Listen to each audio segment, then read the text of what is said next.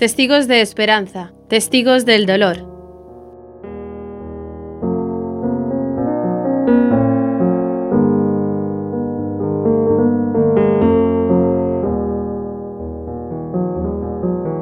Me llamo Sara, tengo 36 años, estoy casada y mi marido se llama José Pedro y tenemos cinco hijos y uno en el cielo, uno que nació ya para la vida eterna.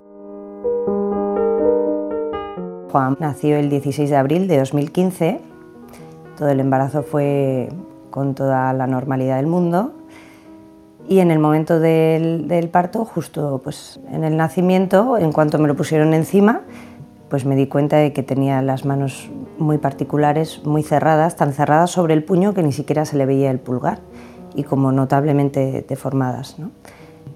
Nunca habían visto nada anormal en las ecografías. Y a partir de ahí pues, se abrió un mundo en el que todavía vivimos, porque de primeras eh, hasta los médicos estaban bastante desconcertados. ¿no? no sabían muy bien qué decirnos en el hospital y además se juntó con que antes de darnos el alta, en principio todo lo demás del niño pues iba con normalidad, mamá bien, lloraba, todo normal, ¿no? Pero antes de darnos el alta le hicieron una prueba de potenciales auditivos y no los pasó, tampoco en ninguno de los dos oídos. Entonces, bueno, pues con ese percal nos fuimos para casa y enseguida mm, entramos en un hospital grande de Madrid y empezaron todas las pruebas y los posibles diagnósticos.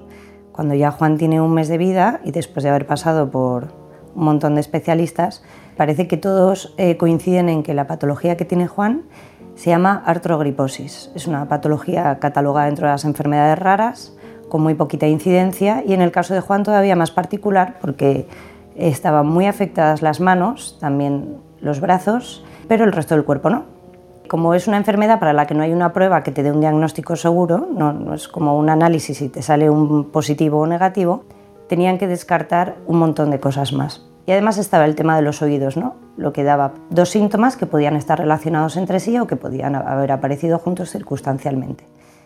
Entonces, a partir de ahí, nos empiezan a dar, como digo yo, un montón de cartas sobre posibles cosas que había que ir abordando. Pasamos por genética para saber si tenía un origen genético, por neonatología, hematología, cardiología, rehabilitación, traumatología, neurología. También, bueno, pues claro, el tema de, de los oídos. La vida de Juan, la verdad que desde que nace transcurre dentro de una anormalidad en comparación con el resto de mis hijos. Yo la verdad es que no tengo ni siquiera muy nítido cómo son los primeros meses de vida de Juan porque pues, prácticamente vivíamos en el hospital. En cuanto nos ven los médicos traumatólogos y rehabilitadores, convienen que lo primero que necesita Juan es empezar con tratamiento de rehabilitación, con fisioterapia y terapia ocupacional, porque además, aparejada esta patología que parece que tiene, va unido una hipotonía, que es una falta de tono muscular de cintura para arriba. ¿no? Entonces, desde que Juan tiene un mes, empezamos a acudir a fisioterapia y a terapia eh, ocupacional con unos profesionales maravillosos en diferentes intensidades. Hemos ido cuatro días por semana, dos, bueno, y a pasar todas las pruebas médicas que nos ponen. Yo la verdad es que me vengo abajo. en cuanto nace Juan y veo ese percal y empiezo a asimilar que hay algo que se ha salido del plan que yo tenía, me vengo abajo radicalmente, ¿no? Y empiezo a no saber gestionar la angustia, la angustia en la que vivo por la incertidumbre, ¿no? y me pasé así, pues puedo deciros que seis meses seguro y renqueando pues, prácticamente el primer año de vida de Juan. ¿no? Sí es cierto que, como dice, creo que es el Salmo 34, muchas son las pruebas que le esperan al justo, más de todas le libra el Señor. ¿no? Entonces, pues prueba que llegaba, prueba que pasaba. O a lo mejor nos hacían repetirla porque no estaba claro y otra vez a esperar, pero prueba que luego salía bien. Y entonces, poco a poco, muy, muy, muy poco a poco, se iban descartando posibles síndromes pues, muy graves que estuviesen asociados con pues, la morfología específica que Juan presentaba. Y entonces toda la angustia que tenía dentro de mi ser pues, se la contaba a todo el mundo. Esperando quizá que alguien me diese una respuesta anticipada la que nadie me iba a dar. Yo lo que no podía era levantarme cada día sin saber qué es lo que iba a pasar al final del día y qué es lo que iba a pasar al final de toda esta película. ¿no? Me morí en la incertidumbre. Y cada día yo me levantaba pidiéndole a Dios un milagro. O sea, yo decía, bueno, Señor, pues si tú eres el Dios de la vida, si, tú, si, ni un pelo de nuestra cabeza se cae sin que tú lo consientas, pues sobra el milagro. Porque además yo soy una neurótica. Tenía idea de que era una neurótica, pero ya cuando nació Juan lo confirmé, definitivamente. ¿no? Yo todos los embarazos es bueno que vaya todo bien y que el niño venga bien, que vaya todo bien y que venga el niño bien. Si vienen tropecientos niños, vienen, pero todos bien. O sea, es decir, yo nunca me he sentido preparada para ser una madre de un niño con alguna discapacidad. Jamás. Entonces a mí cuando la gente venía y me decía, bueno, es que no ha podido elegir una familia mejor para nacer, y yo decía, pero qué tontería estás diciendo. Pero si yo estoy renegando de esta realidad, ¿no? Si yo con lo que me levanto cada mañana es con el deseo de abrir los ojos y decir, mira, manos abiertas, ya no hay hipotonía, está bien, a nivel axial, escucha, todo se ha solucionado. Un milagro patente, ¿no? Encumbremos a los altares a algún santo que ha obrado este milagro. Ese, es el deseo, ese era el deseo de mi corazón todos los días. Y en esa angustia, pues nada, la verdad es que entré en una noche oscura del alma y se me cerró el cielo, ¿no? Yo, en mis argumentos absurdos, yo pensaba, si Dios es Padre, y es padre de Juan, ¿cómo puede permitir esto? ¿no? Y si es padre mío, ¿por qué me permite vivir esta angustia? Yo no sé si Dios no contestaba, porque yo entiendo que Dios permite los silencios, o si realmente Dios me estaba contestando de otra manera, pero como era la manera que a mí no me interesaba, pues no la oía. Si es cierto que durante todo ese tiempo, por gracia del Espíritu Santo, pues yo perseveré en la iglesia y me he sentido muy mantenida por la oración de, de las demás personas pero se me cerró el cielo tanto que yo solo le rezaba a la Virgen. Para mí Dios y yo en ese momento habíamos cortado relaciones y yo no quería saber nada de él si no era la respuesta específica que le había dado.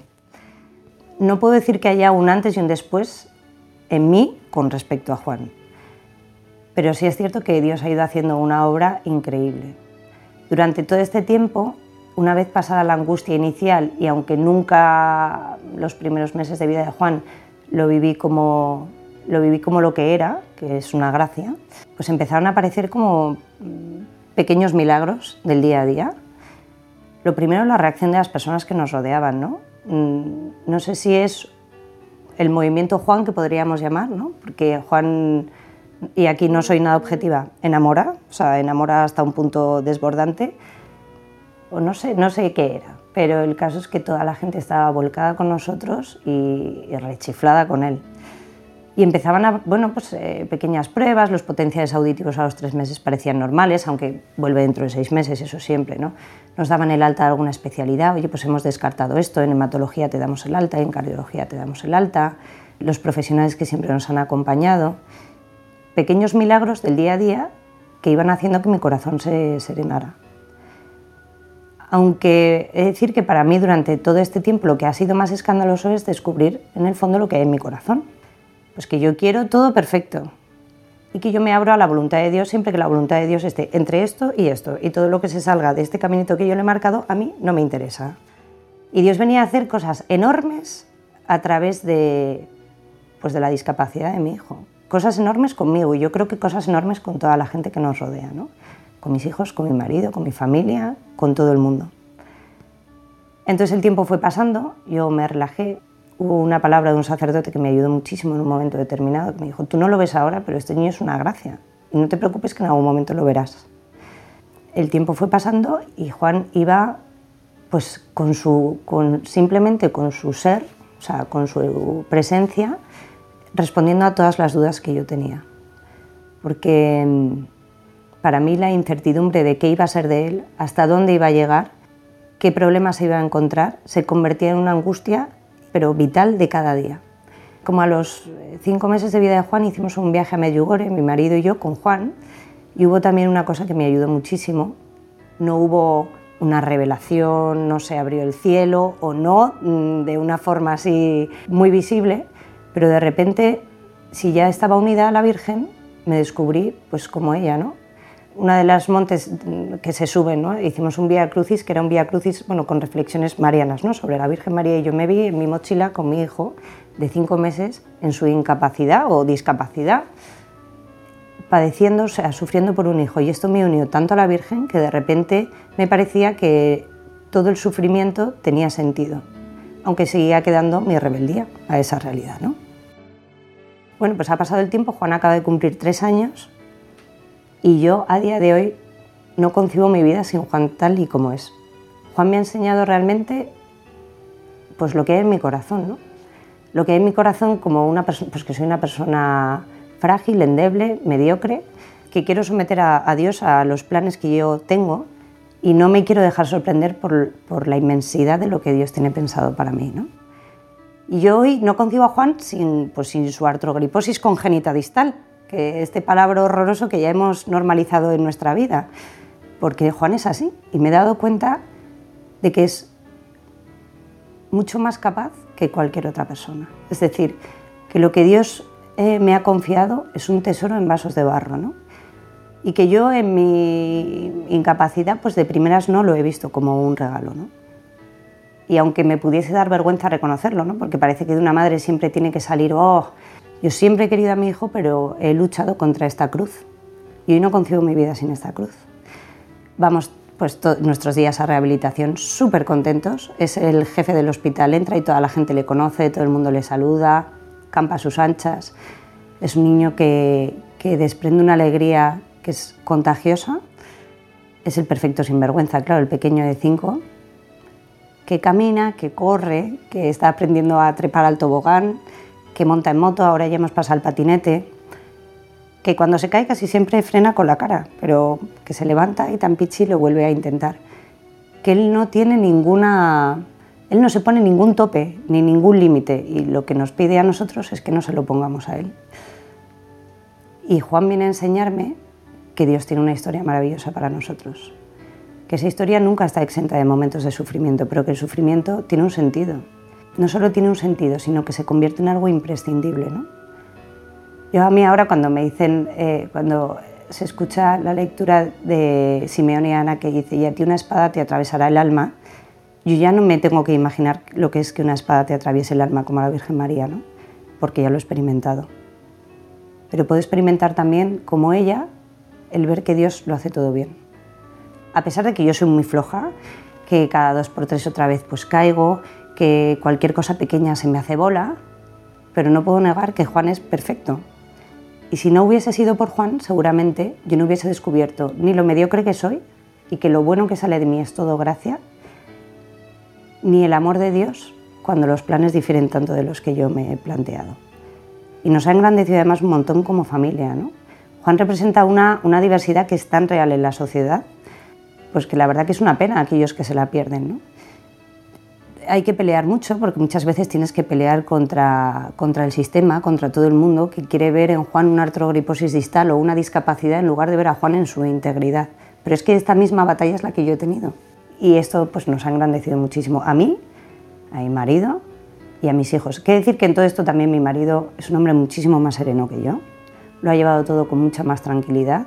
A lo mejor también pues, te parece a la figura de San José, ¿no? Siempre a la sombra no exento de sufrimientos, pero siempre esperando y confiando.